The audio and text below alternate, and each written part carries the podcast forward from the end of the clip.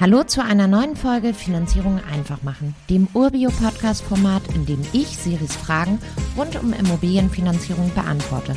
Mein Name ist Janina, ich bin Head of Mortgage bei Urbio und jetzt rein in die Folge. Hallo Janina, welche Auswirkungen hat die Inflation auf meinen Kredit? Hey Siri, das ist wirklich das, was ich im Moment am häufigsten gefragt werde weil es überall Thema ist. Die Kredite entwerten sich und als Kreditnehmer, Kreditnehmerin profitierst du bei deinen bestehenden Krediten davon. Denn der Kreditbetrag ändert sich zwar nicht, aber dein Kreditbetrag verliert Jahr für Jahr an Wert. Je länger deine Zinsbindung ist, desto mehr profitierst du.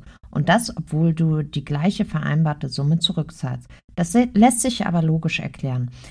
Denn alles wird teurer, nur dein Kredit nicht, weil du dir die Konditionen über die Dauer der Zinsbindung gesichert hast. Mit der Inflation steigt ja meistens auch das Gehalt. Ich berechne dir mal ein Beispiel. Du hast 2010 ein Haus für 300.000 Euro gekauft, 20% Eigenkapital mitgebracht und dir deinen Zinssatz auf 30 Jahre gesichert dann hast du 240.000 zu einem Zinssatz von 3% erhalten. Mit der Annahme, dass wir eine Volltilgung machen, hast du eine Rate von 1124 Euro Zins und Tilgung. Nach 30 Jahren, also 2040, hast du Folgendes gezahlt.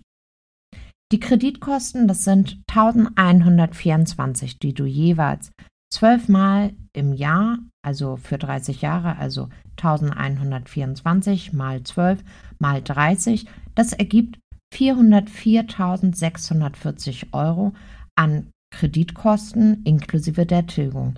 Dein Eigenkapital, du hast direkt zu Beginn 60.000 Euro Eigenkapital eingesetzt.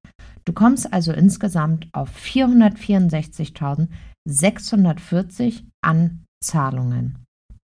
Deine Immobilie hat ihren Wert aufgrund der Inflation von jährlich 2%, aber auf beachtliche 543.408 Euro. Würdest du also verkaufen, hast du einen beachtlichen Gewinn gemacht. Und in diesem Beispiel bin ich jetzt mal von einer Inflationsrate von 2% ausgegangen. Die wird als normal angenommen. Es kann aber natürlich auch Jahre geben, in denen die höher liegt, so wie jetzt gerade. Dann steigt natürlich auch der Wert deiner Immobilie stärker an. Streng genommen gibt es keinen direkten Zusammenhang zwischen Inflation und Zinsen. Es ist eher umgekehrt. Bei niedrigen Zinsen wird die Kreditaufnahme schmackhaft gemacht, was zu höheren Ausgaben von Firmen und privaten Haushalten führt. Das wiederum kurbelt die Inflation an. In dieser Phase stecken wir einige Jahre. Durch sehr niedrige Zinsen versucht die EZB, die Inflation anzukurbeln, um positive Wirtschaftseffekte zu erzielen. Am besten sprichst du hier mal mit einem unserer Finanzierungsexpertinnen oder Experten. Danke, Janina. Bald habe ich sicher weitere Fragen an dich. Natürlich immer her mit weiteren Fragen. Das gilt auch für alle, die hier zuhören.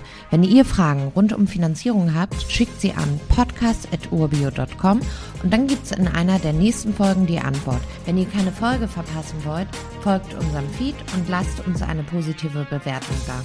Bis zur nächsten Folge.